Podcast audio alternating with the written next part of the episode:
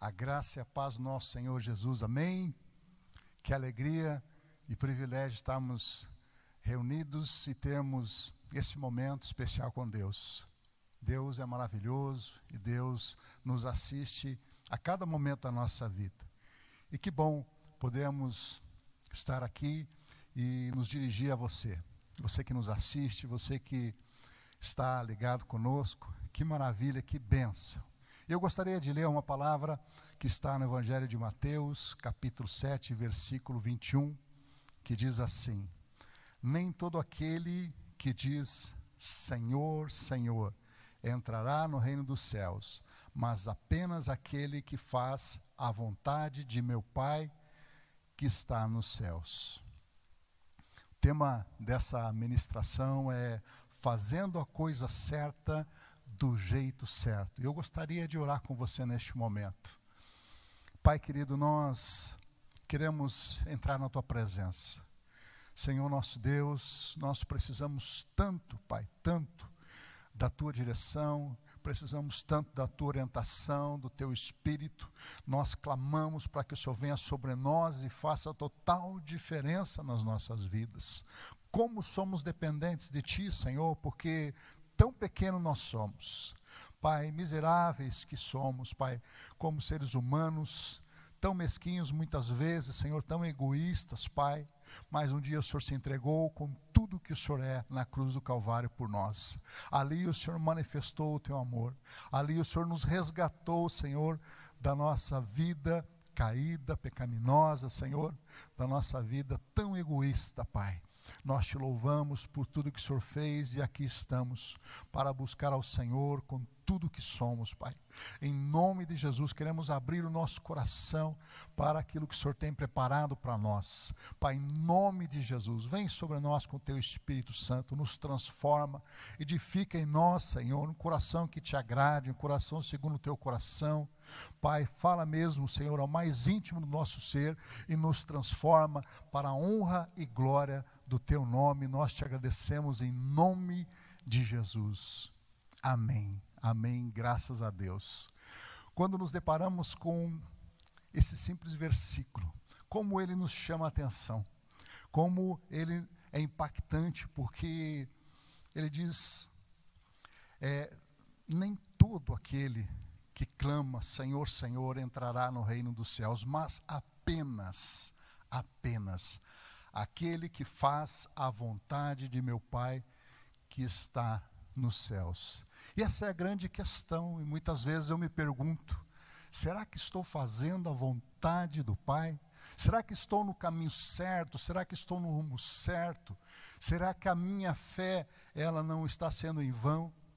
Será que de fato eu estou firmado na rocha que é Cristo? É uma pergunta que muitas vezes nos fazemos, que paira sobre nós, em relação à nossa responsabilidade como cristãos. Eu me faço essa pergunta até os dias de hoje: será que estou no rumo certo? E eu queria refletir com você um pouquinho sobre isso. E o título dessa ministração é Evitando a Síndrome de Robin Hood. Evitando a Síndrome de Robin Hood. E você que já ouviu falar desse Robin Hood, muitas vezes nós assistimos a filmes tratando desse personagem esse personagem que é conhecido em Portugal como Robin dos Bosques, é um herói mítico inglês, um fora da lei que roubava da nobreza para dar aos pobres. Ele teria vivido no século XII, aos tempos do rei Ricardo, coração de leão, e das grandes cruzadas. E é interessante nós refletirmos sobre isso, porque quando era criança, até mesmo jovem, muitas vezes nós assistimos a personagens assim e entendemos que são grandes heróis que fizeram coisas boas, nos chama atenção, ficam gravados na nossa memória. Mas em algum momento da nossa caminhada como cristãos, nos deparamos com algo que contradiz esse heroísmo. Contradiz porque quando você olha para a palavra de Deus, diz ali Mateus 22, 21, Dizem-lhe eles de César. Então ele lhes disse: Dai, pois, a César o que é de César e a Deus o que é de Deus. Por exemplo, com Romanos 13, versículo 1, que devemos estar sujeitos a toda a autoridade e não nos rebelarmos contra ela, nós percebemos que, apesar dessa personalidade, o Robin Hood ter feito coisas boas, ele estava se pautando num princípio errado. Ele estava contradizendo algo importante, porque ele estava sendo apenas um ladrão. Por mais que tivesse uma causa nobre, por mais que ele estivesse ajudando aos pobres, quem sabe, é, realmente mitigando a fome, a dor dos pobres, ele estava simplesmente sendo um ladrão e tirando aquilo que não lhe pertencia. E muitas vezes nós precisamos meditar sobre fundamentos e princípios daquilo que estamos fazendo. É, às vezes as pessoas, né, e de um modo geral, dizem que né, é, os fins justificam os meios, né, é, e não é verdade isso. Aos olhos de Deus, aos princípios do Senhor, à luz da palavra de Deus. E nós temos que refletir sobre isso. Eu queria então estar passeando um pouquinho na palavra do Senhor e selecionei essa passagem de Romanos, capítulo 12. E para responder essa pergunta, qual é a vontade de Deus? Diz assim, Romanos 12, versículo 2: Não se amoldem ao padrão deste mundo, mas transformem-se pela renovação da sua mente, para que sejam capazes de experimentar e comprovar a boa, agradável e perfeita vontade de Deus. E para que nós, então, possamos responder a essa pergunta: qual é a vontade de Deus? É simples, né? A vontade de Deus, ela não se amolda aos padrões deste mundo. Ou seja, não podemos fazer a vontade de Deus utilizando utilizando-se de expedientes desse mundo, de padrões inferiores e contrários à natureza de Deus. Então há um padrão divino para que nós façamos a coisa certa. Então, seguindo, dando sequência em Romanos 12, eu gostaria de salientar quatro pontos a respeito desses padrões que Deus espera de nós para que a coisa certa ela seja feita. E o primeiro deles, como fazer a coisa certa com humildade com uma avaliação honesta de si mesmo. Romanos 12, 13 diz assim: Por isso, pela graça que me foi dada, digo a todos vocês: ninguém tenha de si mesmo um conceito mais elevado do que deve ter, mas ao contrário, tenha um conceito equilibrado de acordo com a medida da fé que Deus lhe concedeu. Infelizmente, na igreja de Cristo ainda persiste a ideia da superioridade, que alguns irmãos têm de si mesmos em relação aos demais. Normalmente provocam confusão, exigem que suas vontades prevaleçam e não conduzem suas atitudes debaixo da autoridade e do senhorio de Jesus Cristo. Nós precisamos, de fato, na obra do Senhor, sermos humildes entendermos qual é a nossa posição no corpo de Cristo, qual é o nosso papel, dentro da medida certa, dentro do equilíbrio daquilo que Deus tem nos concedido. Um outro aspecto, um outro, um outro ponto, é que fazer a coisa certa deve ser feita com cooperação. Romanos 12, 4 é, e 5 assim diz: Assim como cada um de nós tem um corpo com muitos membros, e esses membros não exercem todos a mesma função. Assim também em Cristo, nós, que somos muitos, formamos um corpo e cada membro está ligado a todos os outros. Então nós somos cooperadores na obra do Senhor. Portanto, não podemos ter uma visão individualista do nosso ministério Há sempre um reflexo daquilo que nós fazemos de bom ou de mal em todo o corpo. E nós precisamos estar atentos a isto. Não há mérito pessoal na obra de Deus, pois o mérito é único e exclusivo do nosso Senhor Jesus Cristo. Amém? Eu creio assim. Como fazer a coisa certa, com distinção. Terceiro aspecto que eu saliento aqui, dando sequência nessa passagem de Romanos 12. No versículo 6, diz assim: Temos diferentes dons de acordo com a graça que nos foi dada. Se alguém tem o dom de profetizar, use-o na proporção da sua fé. Se o seu dom é servir, sirva. Se é ensinar, ensine. Se é dar ânimo, que assim faça. Se é contribuir, que contribua generosamente. Se é exercer liderança, que exerça com zelo. Se é mostrar misericórdia, que o faça com alegria. Já essa leitura no versículo 7 e 8. Então Deus realiza a sua vontade em nossa vida através da distinção dos dons que ele nos dá. Há muita falta de entendimento, amada igreja, em relação a isso. Muitos às vezes colocam os pés pelas mãos, muitas vezes é, irmãos é, se iludem com ministérios, os ministérios é, de outras pessoas, às vezes aspiram a ministérios que não estão relacionados ao seu dom. E às vezes, infelizmente, até invejam dons de outros irmãos e acabam criando confusão, se metendo naquilo que não é seu, e isso é temeroso na obra do Senhor, no corpo de Cristo, na igreja de Jesus. Nós temos que estar atento àquilo que Deus tem para cada um de nós.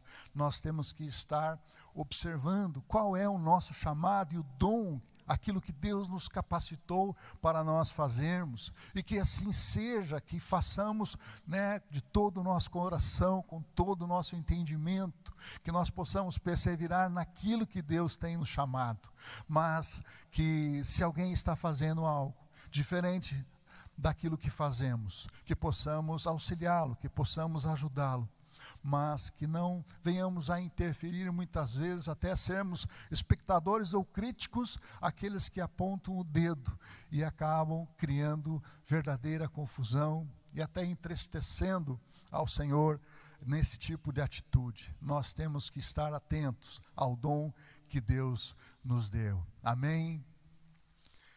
Como fazer a coisa certa, do jeito certo. E um quatro e último aspecto que eu saliento para você: fazer com amor. E há uma maneira de fazer com amor. O próprio texto descreve, dando sequência a partir do versículo 9 de Romanos 12, descreve que esse amor não é um amor como o mundo entende. É um amor que tem né, a natureza de Deus. E vamos ler essa passagem a partir do versículo 9 até o versículo 21. O amor deve ser sincero. Odeiem o que é mal, apeguem-se o que é bom. Dediquem-se uns aos outros com amor fraternal. Prefiram dar honra aos, aos mais aos outros mais do que a vocês. Nunca falte a vocês o zelo. Sejam fervorosos no espírito, sirvam ao Senhor.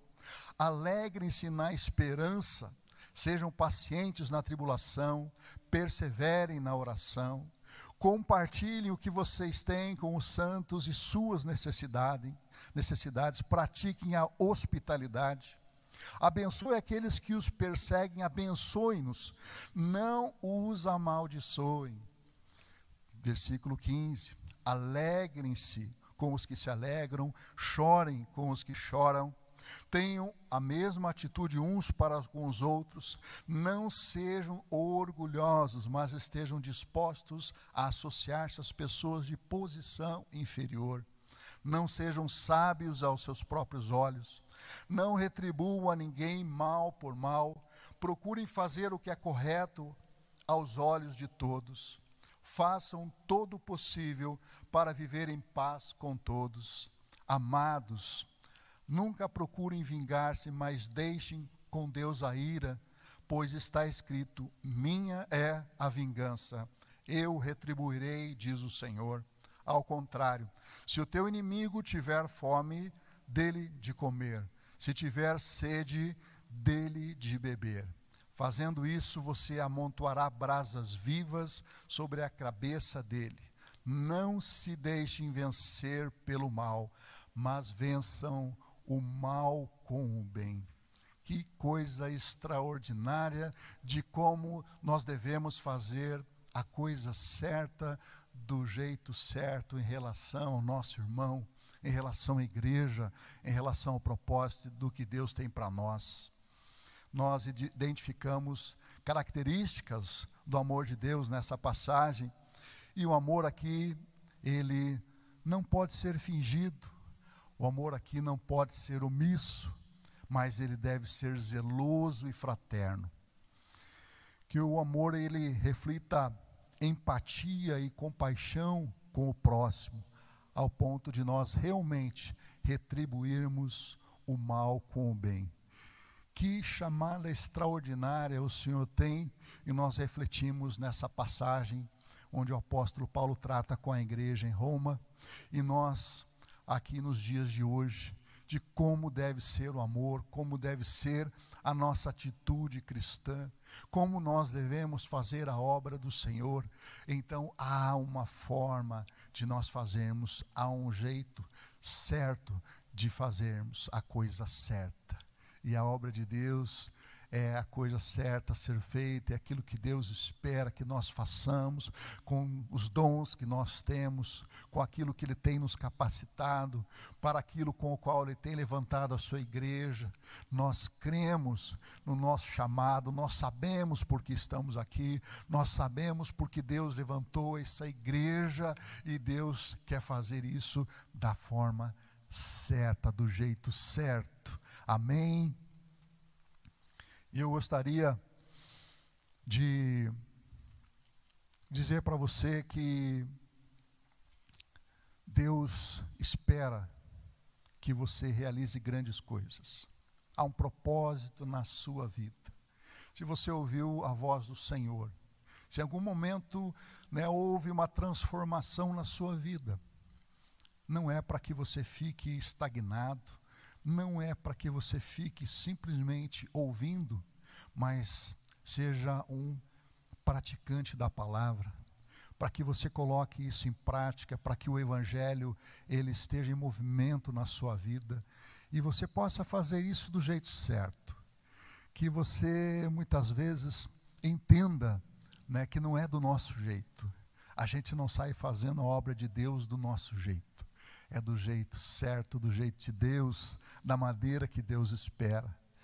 E nessa passagem que nós lemos aqui, nós salientamos quatro pontos, e é impressionante como a gente poderia ir além, e isso é só um pequeno aspecto do jeito certo de fazer.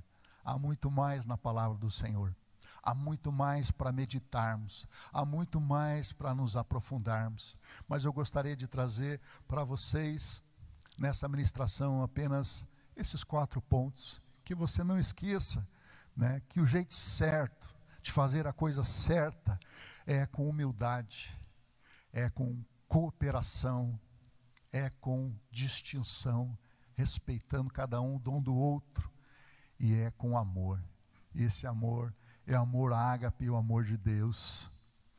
Eu gostaria que você pudesse estar refletindo como você anda fazendo a obra de Deus dentro e fora da igreja.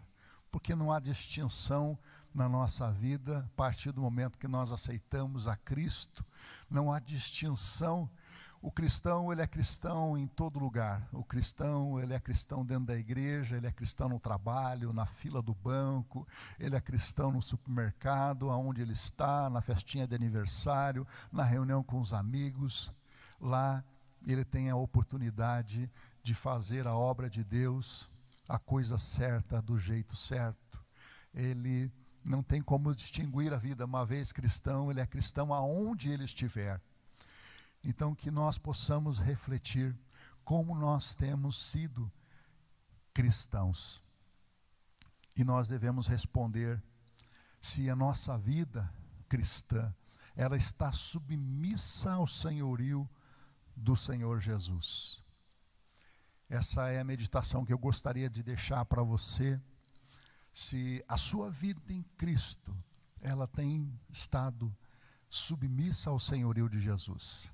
Se você verdadeiramente tem pautado as suas atitudes, aquilo que você faz nos passos de Jesus, seguindo ao Mestre, seguindo a Jesus, ou às vezes tem sido na força do seu braço, às vezes no seu ímpeto, muitas vezes, como nós meditamos na síndrome de Robin Hood, não, nós precisamos estar debaixo do senhorio de Jesus.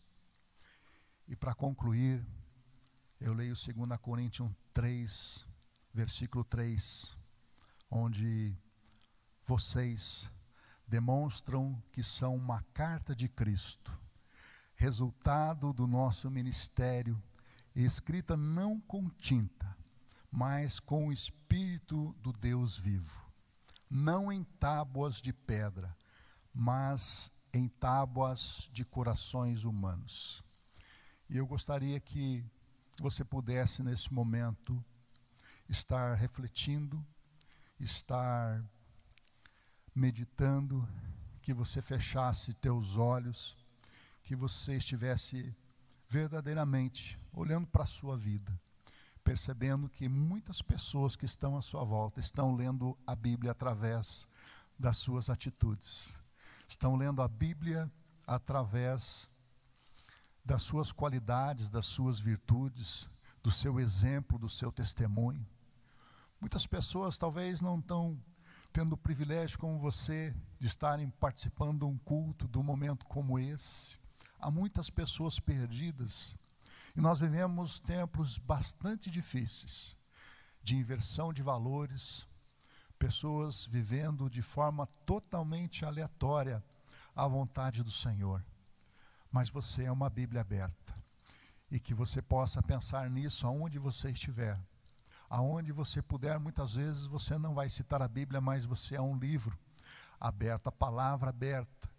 A sua vida vale muito. Que você possa meditar.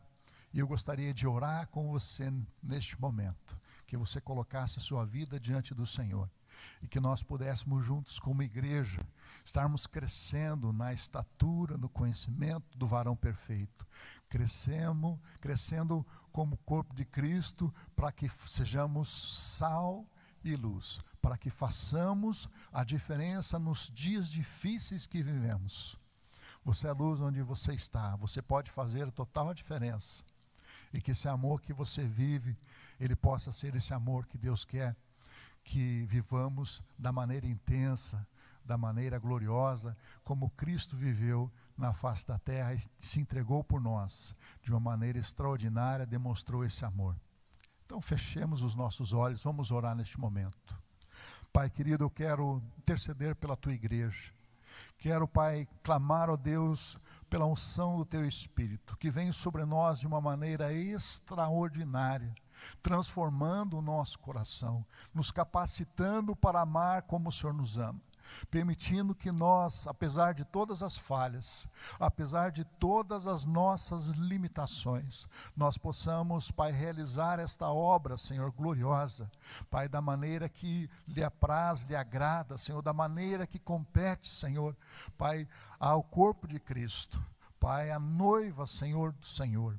Pai, em nome de Jesus, vem sobre nós com essa unção, derrama sobre nós, Pai, toca mesmo no mais profundo do nosso ser e transforma o nosso caráter, transforma a nossa vida, Pai, em nome de Jesus.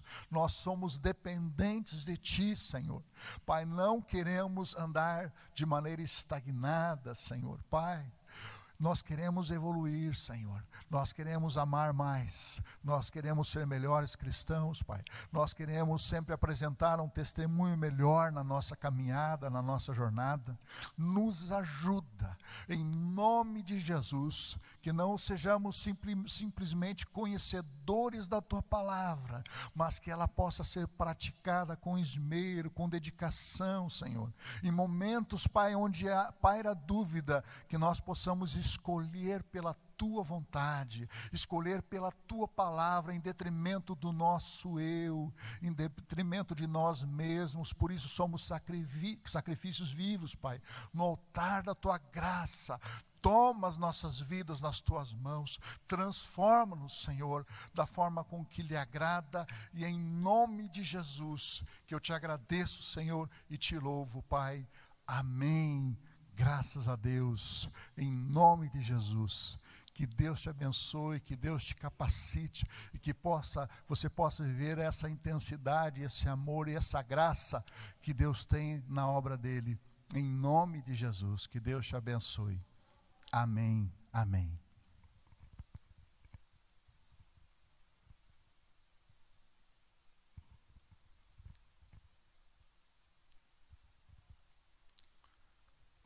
Eu gostaria que você pudesse agora estender as suas mãos e gostaria de abençoar a sua vida neste momento. Que o Espírito Santo, ainda ministrando o teu coração, que você possa ter gratidão a Deus por tudo que Ele tem realizado na sua vida. Que você possa sentir esse impacto da presença do Senhor, do Espírito Santo ministrando fundo trazendo à sua memória tudo que você é e representa no corpo de Cristo, tudo aquilo que Ele está fazendo através da tua vida, em nome de Jesus. Pai, eu quero orar por cada família, por cada irmão e irmã, Senhor, que o Senhor venha a estar, Pai, abençoando de uma maneira extraordinária. Que o Senhor venha estar conduzindo nesta caminhada cristã, nesta caminhada que é uma caminhada de conquistas no reino do Senhor conquistas, Pai, para o teu reino, em prol do teu reino, Senhor. E nós nos alegramos, Senhor, por tudo que o Senhor tem feito no seio da tua igreja.